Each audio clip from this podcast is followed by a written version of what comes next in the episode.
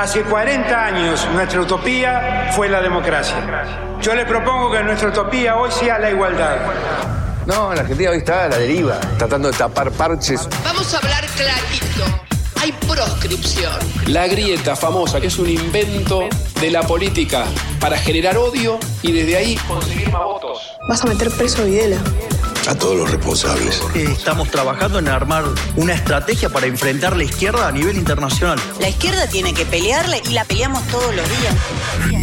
Si vos le tenés bronca, le tenés que pelear, pelear lo que tenés bronca, pero lástima a nadie. La moneda ya está en el aire. Empieza cara o seca en FM Concepto.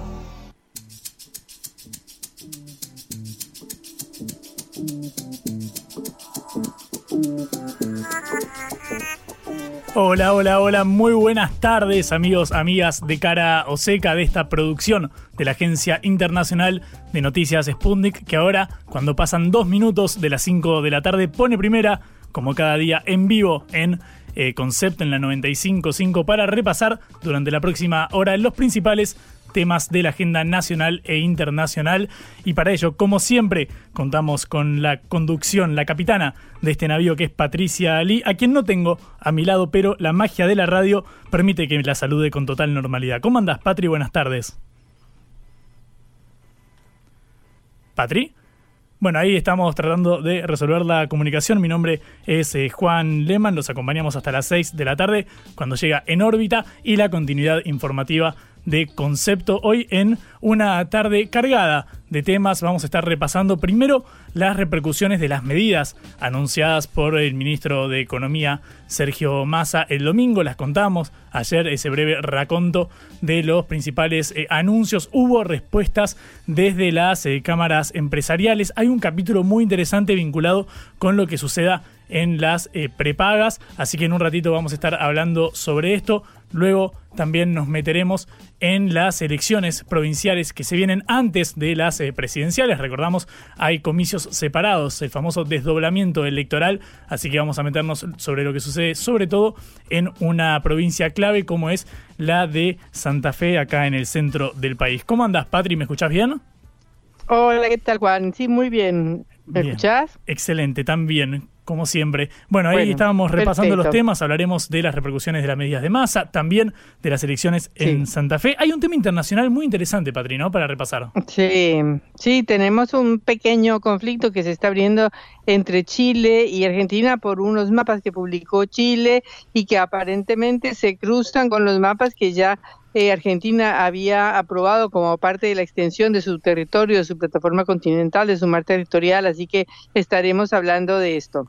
Bien, perfecto. Y también vamos a bajar eh, a tierra porque hay un tema que la verdad es que lo venimos eh, mencionando con eh, bastante frecuencia, que es el vinculado a la situación habitacional, sobre todo a la de los y las inquilinos e inquilinas. Recordamos que hace unas semanas fue aprobada en diputados, obtuvo media sanción el proyecto para reformar la vigente ley de alquileres, de la que tanto se ha hablado ahora que cumple tres años de vigencia. Esta ley que fue votada en 2019, aprobada y puesta en, eh, perdón, eh, puesta en vigencia en 2020, que fijaba eh, la frecuencia con la cual se aumentarían los alquileres, también la duración de los contratos. Bueno, estos puntos sustanciales fueron reformados, o al menos son los que están en camino a ser reformados en caso de que el Senado convalide esta reforma impulsada por Juntos por el Cambio. Así que vamos a tener una muy interesante entrevista sobre un tema que es muy sensible y que, por supuesto, en un contexto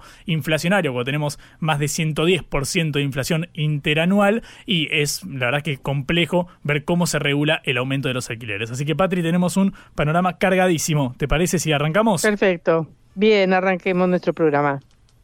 Cara o seca de Sputnik en concepto FM 95.5.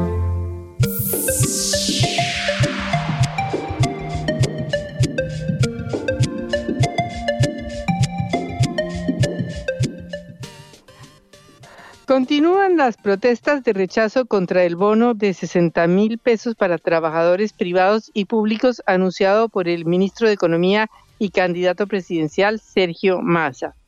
Esta medida que obviamente en primer lugar busca paliar la inflación provocada después de la devaluación del 22% que se realizó el día 14 de agosto después de las elecciones primarias de la Argentina como parte del paquete de exigencias del Fondo Monetario Internacional. De cualquier manera provocó una inflación tremenda y la medida se supone que está destinada a paliar los efectos sobre las economías de los trabajadores eh, y de los jubilados, porque hay otras medidas también parecidas para los jubilados, por este alza de los precios que se dio en las últimas dos semanas. Pero, sin embargo, la medida no fue mm, bien recibida ni por unos ni por otros. Se supone que eh, los trabajadores recibirán este bono de 60 mil pesos, un poco menos de 100 dólares al precio blue o un poco más, un poquito mm, mm, como 170 dólares al precio oficial, lo recibirán en la mitad en septiembre y la mitad en octubre, es decir, precisamente antes de que se realicen las elecciones generales del 22 de octubre pero solamente para los trabajadores que cobran menos de 400 mil pesos netos en el mes de agosto. Es decir, para decir algo, eh, un poco eh, menos de unos 400 dólares, unos 500, unos 500 dólares aproximadamente, o un poquito más. El, este monto no será remunerativo, es decir, no se incorpora como parte del salario y alcanzará 5.5 millones de empleados. Y las empresas podrán descontarlo del pago a cuenta de contribuciones. Lo que se llama microempresas podrán descontar el 100% y lo que se llama pymes el 50%. Eh, la medida, como decía, fue recibida de una manera dispar. Por un lado, APYME, que es la Asociación de Pequeñas Pymes, consideró muy positivas las medidas anunciadas porque cree que es bueno para proteger el poder adquisitivo de la población y fortalecer la demanda del mercado interno. Pero, eh, sin embargo, otras asociaciones empresarias dijeron lo contrario. Mientras tanto, los trabajadores se han pronunciado acerca de la medida. El secretario general de la Asociación de Trabajadores del Estado, ATE, dijo que 60 mil pesos era lo que habían pedido como suma fija en marzo y que realmente la inflación ahora está mucho más alta de lo que estaba en ese momento. De manera que esto para los trabajadores municipales y provinciales eh, realmente no es una gran ayuda. El plan del, del FMI es inflacionario y el gobierno debería haberse animado un poquito más en este tire y afloje, dijo el dirigente gremial de ATE, y pidió que se adelante la convocatoria al Consejo del Salario, considerando que es un problema muy grave que puedan volver al gobierno los sectores neoliberales y que por lo tanto este gobierno tiene que demostrar que está a favor de los trabajadores. Otro dirigente sindical, Omar Plaini, que es el titular del gremio de canillitas, eh, los que reparten los diarios, y un senador provincial del Frente de, Todos o de Unión por la Patria, dijo que son paliativos frente a una situación muy compleja. Pero eh, estas son las críticas de los trabajadores que dicen que esto es un muy pequeño eh, aumento y otros trabajadores dicen que esto no es lo que ellos están buscando. Mientras tanto, las otras organizaciones empresarias como la Confederación Argentina de la Mediana Empresa, CAME, y la Cámara Argentina de Comercio y Servicios, CAC, eh, se manifestaron en contra, lo mismo que la Federación de Comercio e Industria de la Ciudad de Buenos Aires, el presidente de la Cámara Argentina de la Construcción, el grupo de entidades empresarias de Córdoba y distintos gobiernos provinciales la Federación de Comercio e Industria dijo que era imposible para el sector pyme afrontar este gasto, porque el gobierno va a hacer, digamos, este aumento directamente para los trabajadores estatales, pero no lo va a hacer para los trabajadores ni municipales, ni los trabajadores provinciales, ni eh, la industria privada que lo tiene que hacer cada uno por su sector. De manera que la ministra de Trabajo, Kelly Olmos, ya tuvo que salir a amenazar a las empresas de que serán sancionadas si no dan este aumento. Pero las empresas privadas o los empresarios y las cámaras empresarias privadas están diciendo que es muy complicado y muy difícil dar este bono. Eh, han dicho que, por ejemplo, los empresarios de Córdoba han dicho que el Estado Nacional toma decisiones que son de órbita estricta de los privados que fija de manera arbitraria el monto, la oportunidad y la razón de los adelantos salariales y que desvirtúa la herramienta de determinación de los salarios sector por sector. Eh, la Confederación, perdón, dice que las decisiones de política pública deben orientarse a los problemas de fondo, a resolver el problema del déficit fiscal y que se deben abstener de tomar medidas sin previa consulta o consenso, más aún cuando estamos frente a un proceso eleccionario. Pero quizás lo más interesante o lo más importante es la reacción de los gobernadores, porque a diferencia de los empresarios, que es está en su esencia quejarse de un aumento salarial, lo que son gobernadores e intendentes han dicho algunos que no van a aprobar la medida de el bono para todos los trabajadores. Porque en realidad en la mayoría de las provincias los sueldos netos de los trabajadores son todos por debajo de los 400 mil pesos.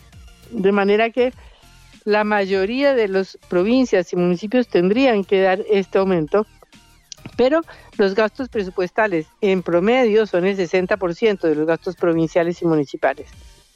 Por ahora, solamente tres gobernadores se plegaron a la medida, el de Mendoza, el de La Rioja y el de Santiago del Estero.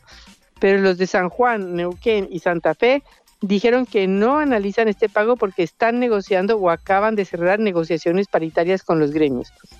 Incluso Axel Kicillof, el gobernador de Buenos Aires y aliado de Massa, dice que está analizando dar una suma fija. O sea, todavía no está definido que la provincia de Buenos Aires dé la suma fija que ha dicho el gobierno.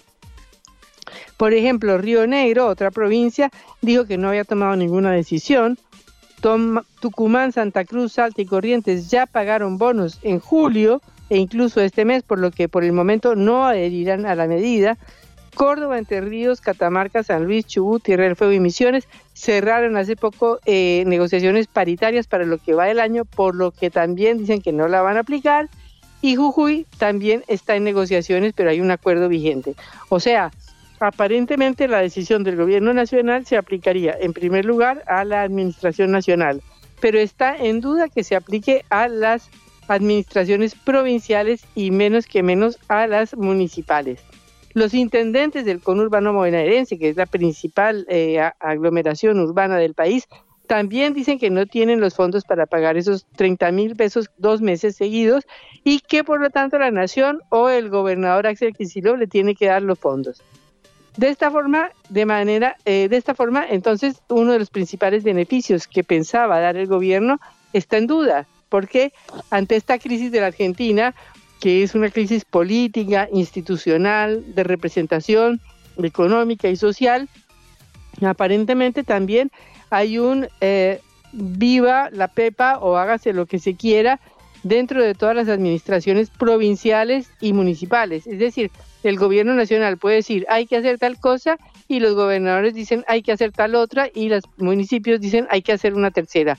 De manera que al no haber este principio de autoridad, este principio de que la, la decisión del gobierno nacional se cumple en todas las esferas, está muy en duda de que esta decisión sea aplicada y habrá que ver hasta qué punto también los empresarios y los empresarios de las pymes aplican la medida del gobierno.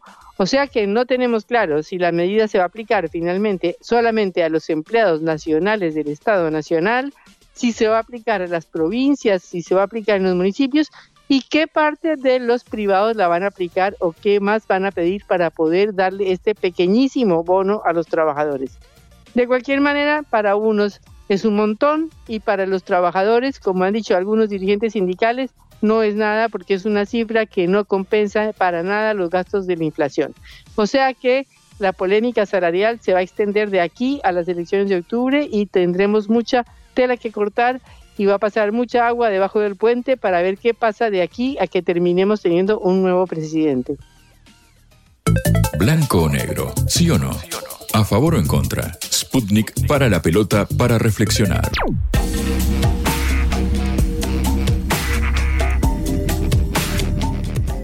15 minutos pasan de las 5 de la tarde, seguimos en vivo en Cara o Seca. Patri, sabes que venimos hablando mucho sobre el tema de la ley de alquileres, sobre todo porque afecta una parte muy importante de la eh, población, sobre todo de los grandes centros eh, urbanos. Eh, en el día de hoy está ingresando al Senado el debate por esta ley que sabemos fue reformada, o al menos fue aprobada la reforma impulsada por Juntos por el Cambio por la oposición en la Cámara de Diputados, obtuvo media sanción y ahora llega a la Cámara Alta en esta sesión plenaria de las comisiones de legislación general y de presupuesto y Hacienda en caso de tener luz verde. Luego, bueno, bajará al recinto. Para esto, Patri, vamos a hablar con Guadalupe eh, Ferri, diputada nacional de Juntos eh, por el Cambio, eh, sobre este tema que parece muy sensible, sobre todo por la cantidad de inquilinos y propietarios que están involucrados y a quienes afectaría. Guadalupe, buenas tardes, ¿cómo está? Juan Leman y Patricia Arila, saludamos en Caro Seca. Hola, buenas tardes a todos. Buenas tardes. Em, en primer lugar, quiero, quiero preguntarle qué perspectiva tiene con respecto al avance de esta reforma impulsada por eh, Juntos por el Cambio en el Senado. Mira, recién ahora está empezando la, la comisión a la que se mención, que va de aclarar que la Comisión de Legislación Federal no se reunió en todo el año. Es decir, que recién ahora, en agosto, casi septiembre, vamos a conformar, algo que el kirchnerismo tiene la competencia de hacerlo, esta comisión. De hecho, yo tengo presentado un proyecto en abril para derogar la ley de alquileres y nunca fue tratado porque nunca estuvo conformada eh, esta comisión. Claro, con el avance de la media sanción del diputado, eh, es que se ve obligado ante la presión social de hacer esta, esta comisión. Nuestra perspectiva es eh, aprobar el dictamen hoy como viene de diputados. Sabemos que no es la ley ideal, sabemos que es la ley posible y que además, si no la aprobamos, sigue dilatando la situación que aquella persona que de repente había tenido la posibilidad de encontrar un departamento para poder alquilar, frente a esta media sanción se paró, porque están por cambiarse las normas, hay incertidumbre, entonces la gente no se puede ni siquiera avanzar con ese departamento. Entonces nosotros vamos a acompañar, vamos a firmar el dictamen, esperemos que hoy tenga un dictamen favorable, para poder ir una semana al recinto para poder ser aprobado. Insisto, el problema más grande que tiene la Argentina y que afecta de lleno a los alquileres y a todo tiene que ver con la inflación. No es que esta ley va a resolver mañana va a haber una certidumbre automática de que los valores de los inmuebles no van a aumentar. Aumentan por la inflación. Lo que pasa es que la ley vigente viene a entorpecer aún más el vínculo entre estas dos partes que necesitan alquilar su departamento y necesitan alquilar un lugar donde vivir. Mm. Eh, Guadalupe, en, en este marco entiendo que vos propusiste eh, derogar la ley de alquileres, ¿escuché mal? Exactamente, la verdad que yo creo que la presente ley tiene cosas que están buenas, en el sentido de que yo creo que una ley que nos ponga una, una mesa, ¿no? ¿Dónde podemos jugar? ¿Qué tiene obligación cada parte? ¿Qué tiene derecho cada parte? Era algo que estaba bueno. Pero estaba avanzando demasiado sobre un montón de cuestiones que hicieron paralizar el mercado y generaron mucha incertidumbre y generaron mucha angustia. Sumado a la inflación, lo que creía es que había que derogarla en de medidas a pensar, estamos hablando de marzo, abril de este año, donde eh, ya veíamos los efectos de la ley y decimos, no, no, presentemos, si no hay posibilidades de dialogar nada, porque este tema viene siendo tema hace más de un año, pero el kirchnerismo nunca lo quiso dialogar, y de hecho tampoco lo quiso dialogar la semana pasada. Estamos en esta situación porque Juntos por el Cambio pudo avanzar con su fuerza y con la de otros partidos del, diputado para poder tratarlo. Entonces, frente a la nada misma, pedí la, derogación. Pero insisto, ni siquiera lo trataron, no les interesa de hoy. De hecho, hay una hay un rumor acá en el Senado de que el kirchnerismo estaría solamente aceptando tratar la media sanción de, diputados solamente si aprobamos jueces que ellos quieren, incluidas las cuentas de Entonces, en ese momento había que dar alguna señal y alguna presión para poder eh, dar una respuesta a una angustia de todos los días de millones de argentinos. Mm. Estamos hablando con Guadalupe Tagliaferri, senadora nacional de Juntos por el Cambio, por la eh, reforma de la ley de alquileres que está tratándose en este momento en la Cámara Alta, en el Senado, tras la media sanción en diputados. Eh, Guadalupe, escuchándote veo que remarcás eh, mucho la palabra angustia. imagino que te, referís obviamente a, a inquilinos, también puede ser a, propietarios, pero ¿consideras que en caso de, derogarse la ley como se propuso originalmente, o en este caso de reformarse, va a terminarse con esta, con esta eh, angustia? Porque uno ve que, bueno, ante este ritmo eh, inflacionario, el hecho de que eh, se, derogara la, ley podría llevar a una, a una anarquía en la cual se profundizara la crisis habitacional. ¿O no coincidís con este diagnóstico?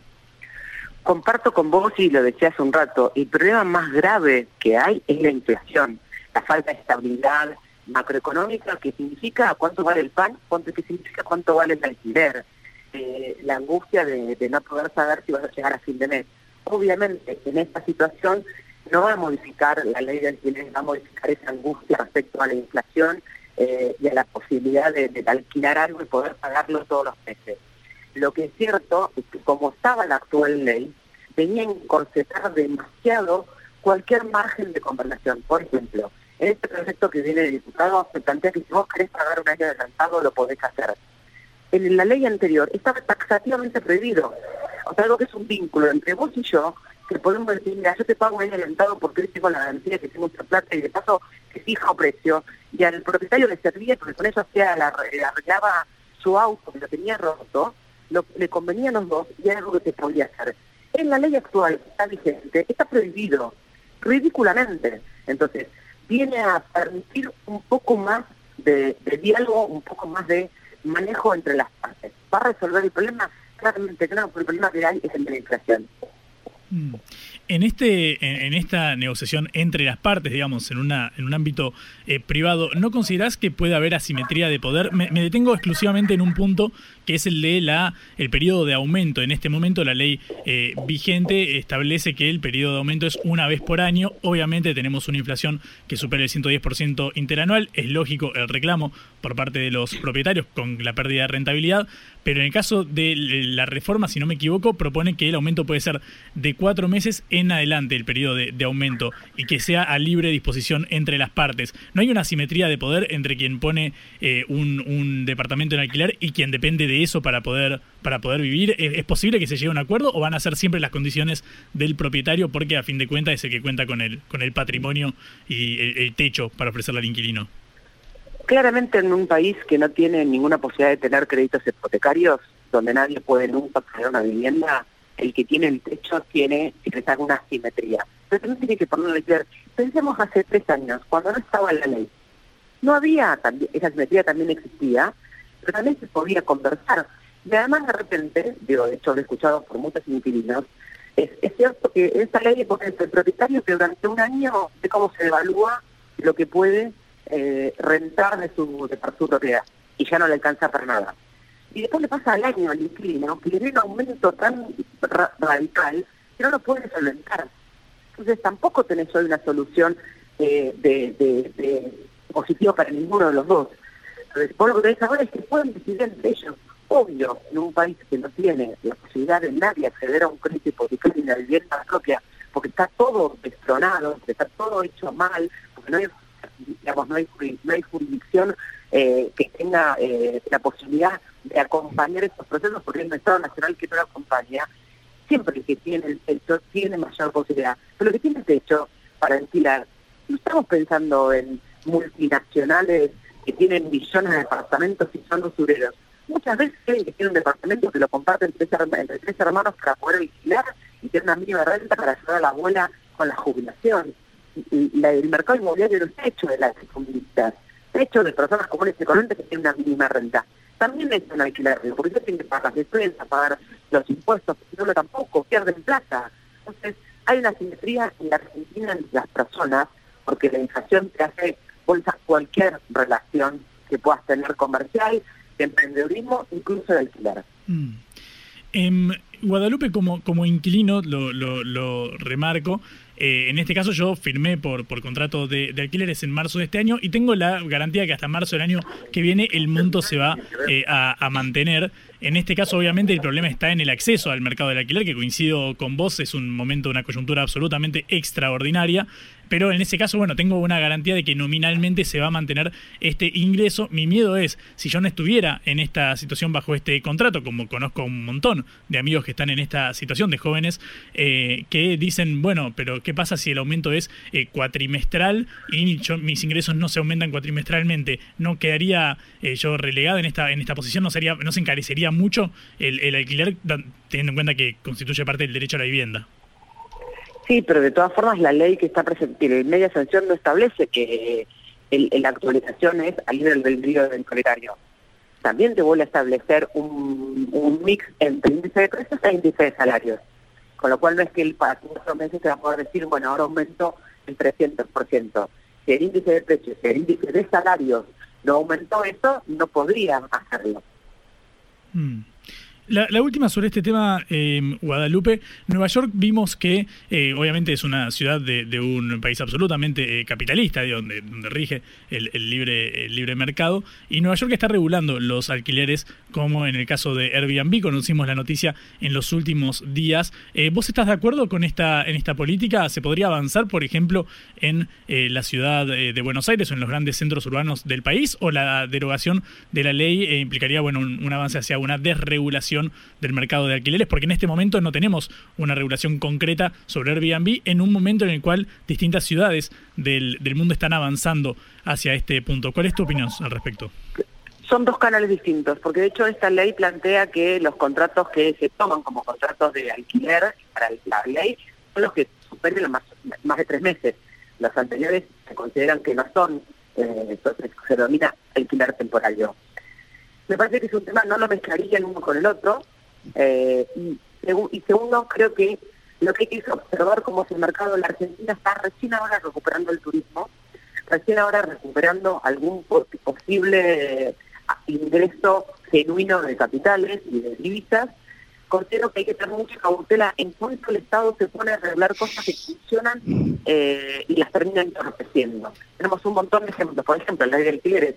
Hasta antes de esto el mercado inmobiliario, aún en todas las crisis que hemos tenido, la del 89, la del 2001, hiperinflación, ha funcionado medianamente lógicamente. El Estado se puso a súper, hiper, recontra regular la relación entre particulares, el mercado se murió. Y se murió no para dejar de tener ganancia, se murió para que la gente tenga techo donde vivir. Eh, Guadalupe, buenas tardes. Patricia Lee te saluda.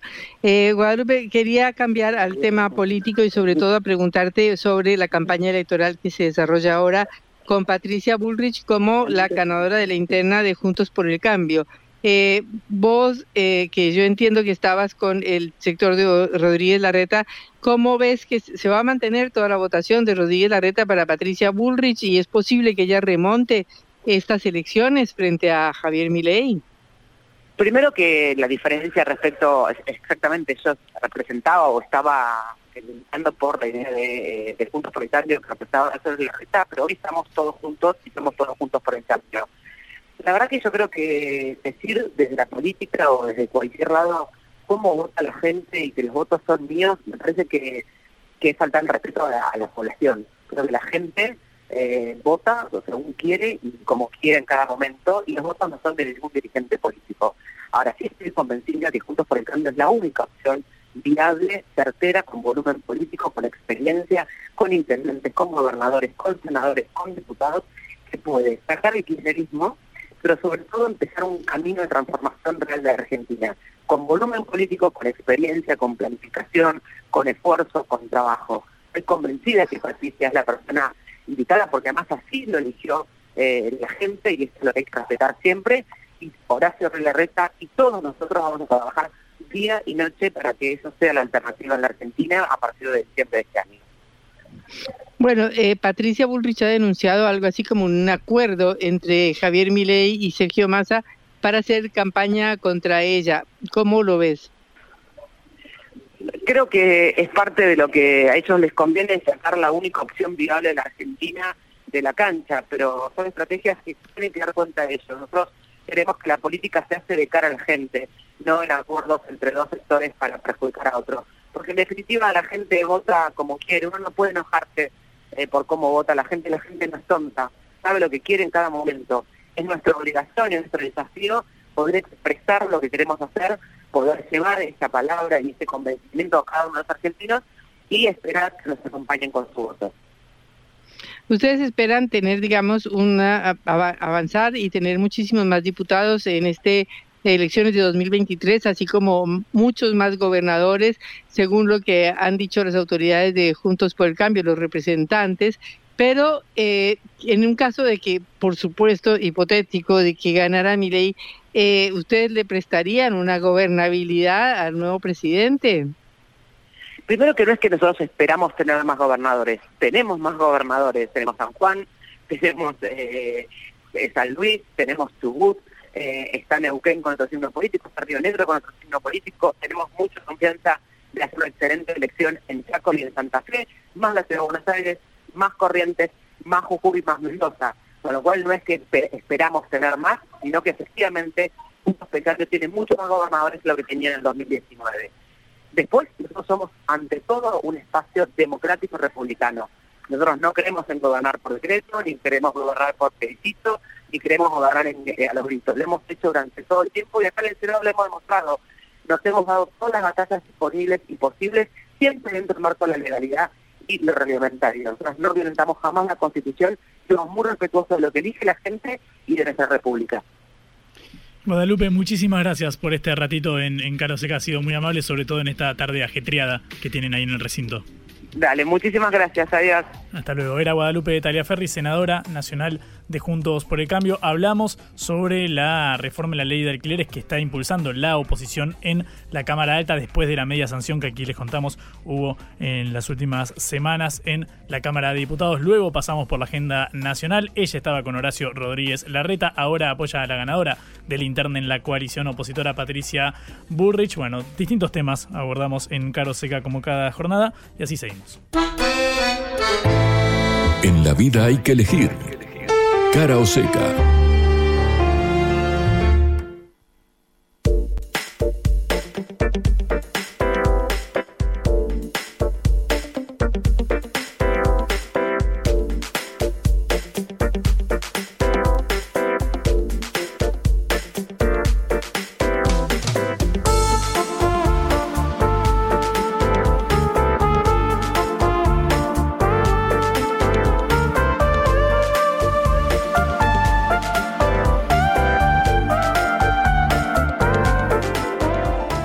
En vivo en eh, Cara Oseca en esta tarde soleada en la eh, ciudad de Buenos Aires. Patri, me pareció muy interesante lo que charlamos recién con, con Tayla Ferri, eh, tanto de alquileres como de la interna en la oposición, que está bastante saldada, pareciera ser, ¿no? Pues aparece saldada, pero eso mm, no es lo que dicen todos los runrunes y los rumores, donde dicen que hay poco entusiasmo de parte de quienes eran partidarios de Horacio Rodríguez Larreta en la interna de Juntos por el Cambio para apoyar a Patricia y sobre todo falta dinero, que es muy importante mm. en este tramo de la campaña. Así que, bueno, veremos qué pasa, cómo se comportan los radicales, cómo se comportan todos los demás sectores del PRO, porque según las encuestas hay una parte de los votos del PRO de Horacio Rodríguez Larreta que se va a perder, no sé cuánto, creo que era un 20%, un 25%, pero que no iría quizás a Patricia. Mm.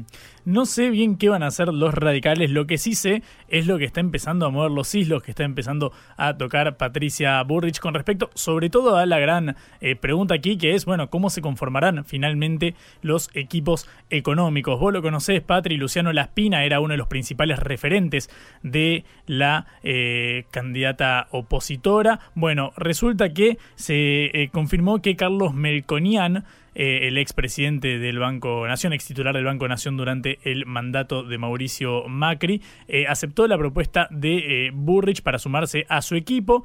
Todo da a entender que integraría una suerte de, que encabezaría una suerte de superministerio de Economía o un ministerio con bastante peso, titular de la Fundación Mediterránea, uno de los economistas más conocidos aquí del país, se suma a las filas oficialmente de Burrich. Y es muy interesante el programa que proponen, porque Rodolfo Santangelo es un hombre clave para Melconiani, socio en su consultora MIS, eh, y está impulsando un plan de eh, es decir, a diferencia del programa de dolarización que propone eh, Javier Milei, sería una economía para que tenga un mercado de capitales en, en dólares, pero, perdón, perdón, denunciando que en este momento, como dijo la vicepresidenta Cristina Fernández de Kirchner, ya existe un bimonetarismo, de hecho, porque las propiedades están en dólares, uno va a comprar un auto y está en dólares, excepto los sueldos y algunos productos, ya básicamente se calculan muchas cosas en moneda eh, extranjera. En el caso de la, eh,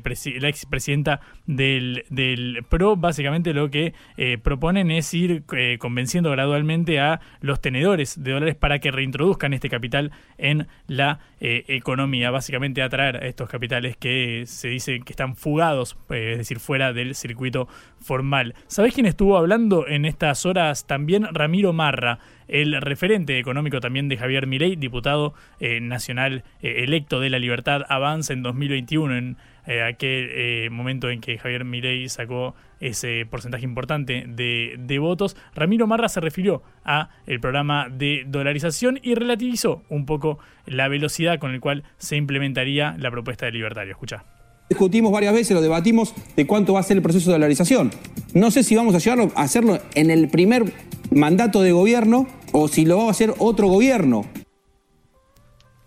Bueno, esto decía Ramiro Marra en una eh, entrevista televisiva en estos días. Claro, es el famoso giro al centro como se dice normalmente después de un candidato salir primero el más votado, bueno, los manuales de ciencia política y consultoría dicen y hay que tratar de captar el voto y seducir a quienes hayan optado por una alternativa, como por ejemplo Patricia Burrich desde el lado eh, opositor. Bueno, esta moderación parece mostrarla ley parecen relativizar la velocidad de las eh, medidas, a diferencia de la consigna de Burrich de si no es todo, no es nada. Veremos cómo se desarrolla. Por ahora solo hay señales. Lo que a Verne le tomó 80 días lo hacemos en una tarde. La vuelta al mundo en la vuelta a casa.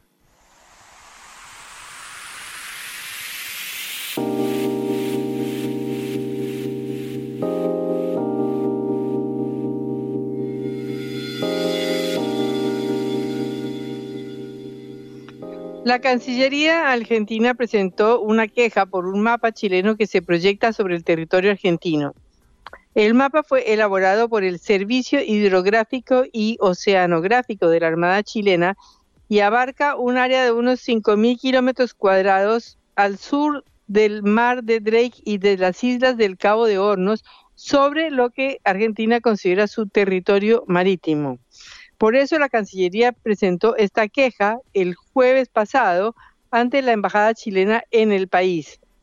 Este gráfico había sido publicado el 23 de agosto por el Servicio Hidrográfico y Oceanográfico de Chile e incluye la proyección de una pretendida plataforma continental chilena que se superpondría con un sector de la plataforma continental argentina.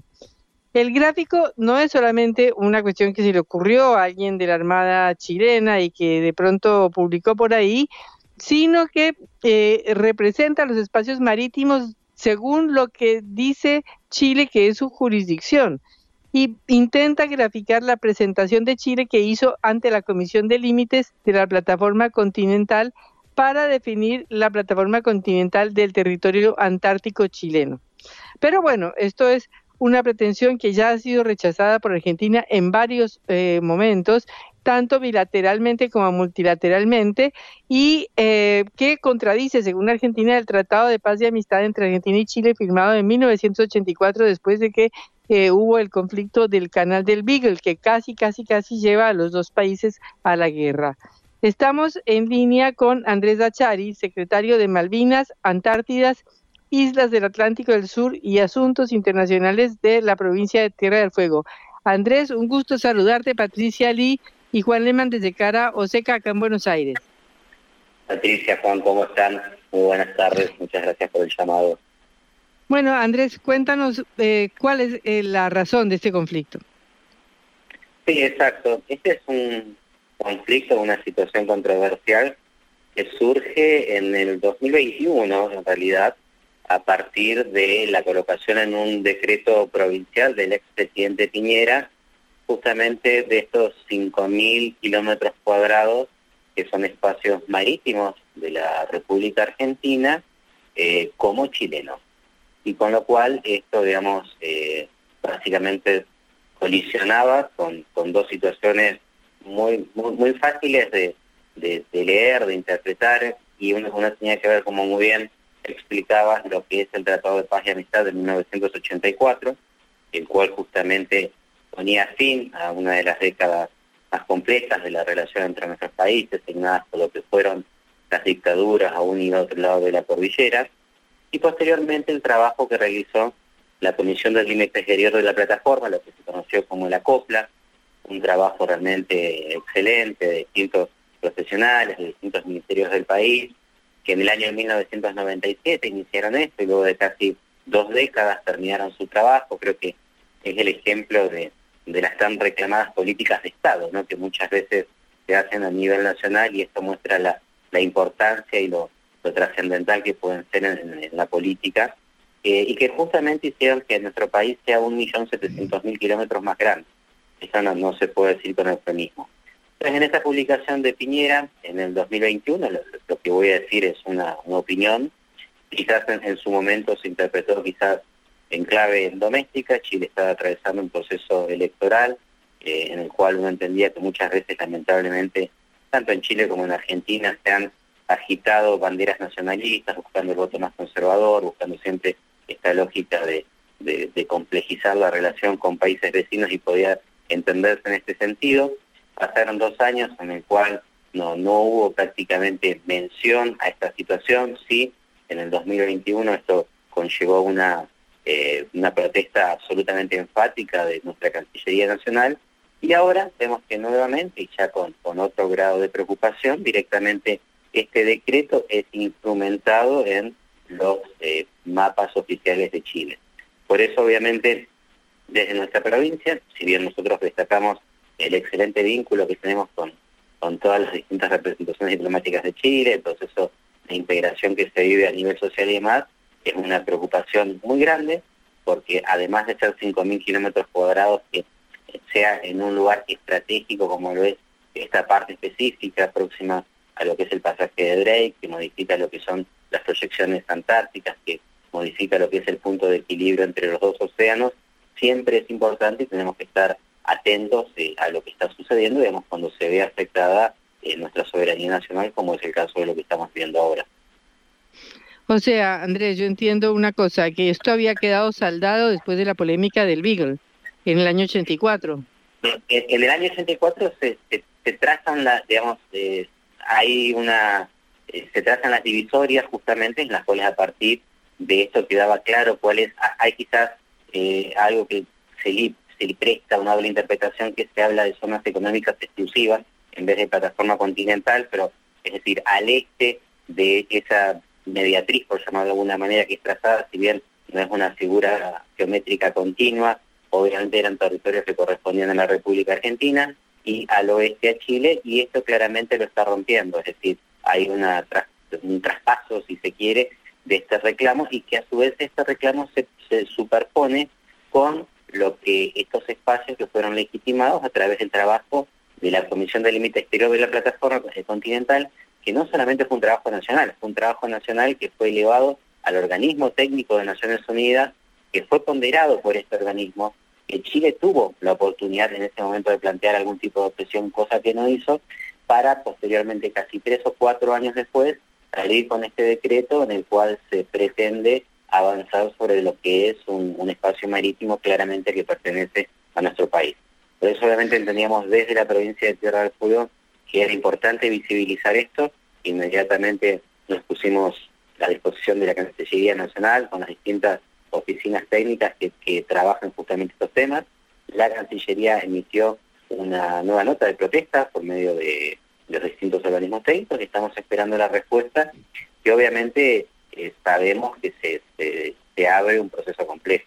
Es decir, un país que llega al grado de institucionalizar en sus mapas oficiales una pretensión soberana, eh, es muy difícil que esto se, se desdiga eh, de la noche a la mañana, con lo cual entiendo que eh, de manera amistosa, como siempre ha impulsado lo que son el Tratado de Paz y Amistad, el Tratado de Maipú y, otros, y otros eh, hitos eh, en términos de acuerdos que han facilitado la relación con Chile para lo que es la cooperación y la integración, pero es un tema que va a tener que ser resuelto porque obviamente queremos seguir profundizando este proceso y estas situaciones colisionan por completo con ese interés. Pero Andrés, ¿Se supone que el gobierno chileno está detrás de eso o que es una iniciativa de la Armada, digamos? No, no, no, esta es una postura eh, apalidada, no, no solamente tiene que ver con el Ministerio de Defensa de Chile, porque inclusive esto está aprobado por la DIFROL, que es la Dirección de Límites y Fronteras, dependiente de lo que es la Cancillería chilena. Por eso entiendo que es una situación eh, que eh, va a ser muy difícil que pueda deshacerse de la noche a la mañana, y con lo cual el propio acuerdo del 84 prevé un mecanismo de solución de controversias que puede llegar a ser una de las formas en las cuales se apele a, resolver esto, pero sin duda creo que es un tema que va a estar presente por un tiempo en lo que es la agenda bilateral y que debiese ser resuelto con profesionalismo, con celeridad, pero obviamente que no, no, no, podemos convivir con una situación así de estas características, que cada dos años vuelve a estar presente, que vuelve a ser un escollo, que vuelve a tomar notoriedad y lamentablemente también en, en algunos lugares vuelve a, hacer algo que, que reagita fantasmas de lo que fueron los peores momentos de la relación, que es algo en lo cual tenemos que estar absolutamente en claro que nada tiene que ver con nuestra mirada, pero de la misma manera entendemos que en ese sentido nuestro país tiene lo que se denomina título perfecto, justamente sobre estos eh, territorios, sobre estos espacios marítimos pretendidos por Chile, con lo cual eh, acá no hay que buscar una solución salomónica. Yo creo que acá en ese sentido nuestra Cancillería tiene que estar, como lo ha hecho ya en el, en el 2021, con una postura absolutamente clara respecto a esto, y porque justamente tenemos un título perfecto sobre la, que tiene que ver la relación de estos espacios con la República Argentina. O sea, eh, no se va a repetir lo del Beagle porque se trata, en ese momento, eran dos dictaduras peleándose por una línea demarcatoria y ahora se trata de dos gobiernos democráticos que tendrían que ponerse de acuerdo y resolverlo de una manera armónica y civilizada, entiendo.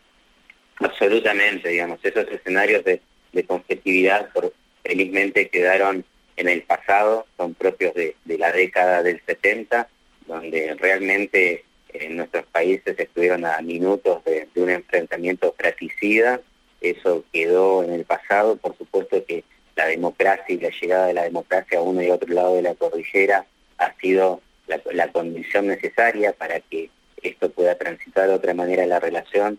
Hemos logrado construir ese acuerdo de paz y amistad, que si bien en su momento y, todavía existen distintas miradas respecto al punto de equilibrio, si cuán justo fue para nuestro país o no, indudablemente permitió cerrar definitivamente esa, esa herida que había entre los dos países y avanzar positivamente en una agenda. Esto se volvió a profundizar con el Tratado de Montevideo del 2009, pero evidentemente, digamos, cuando emergen estas situaciones o estas nuevas controversias, es importante aprovechar estos instrumentos que justamente fueron pensados ante el caso de que pudiesen sucederse nuevas controversias, como es esta situación, eh, pero insisto con esto, acá no hay problemas interpretativos, es muy clara toda la argumentación que sostiene a nuestro país, con lo cual entiendo que, digamos, de una manera u otra la República de Chile debería empezar un, camino de, de esta pretensión. Perfecto, Andrés, esperemos que así sea. Estamos seguros de que tendremos que buscar una solución democrática y pacífica entre nuestros pueblos. Eh, así que te agradezco mucho esta comunicación desde Tierra del Fuego. Hasta luego. No, al contrario, Patricia, muchísimas gracias a ustedes. Un gran saludo a todos los oyentes. Gracias. El Andrés Bachari, secretario de Malvinas, Antártidas, Islas del Atlántico Sur y Asuntos Internacionales de la provincia de Tierra del Fuego. Cara o seca. En el foco.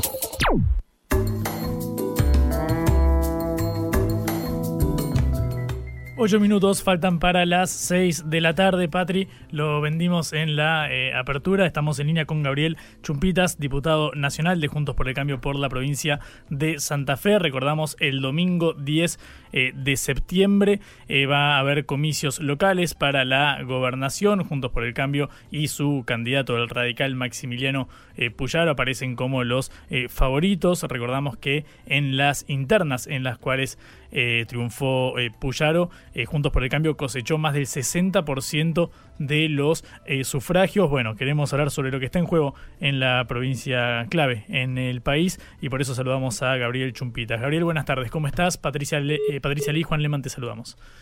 Ahí está, ahí vamos a conectar nuevamente con Gabriel. Es un vicio horrible cuando se presenta la nota de estirar y estirar y estirar hasta que finalmente se Pero corta. suele suceder. Y sí, Patri, yo me imagino a Augusto que estará puteándome del otro lado del vidrio de mis de productor por estirarla. De más, bueno, vamos a meternos en estos comicios claves para eh, la estructura provincial. Lo recordamos, vos le preguntaste a Guadalupe Tagliaferri, recién Patri, en la nota qué sucedería con la gobernabilidad.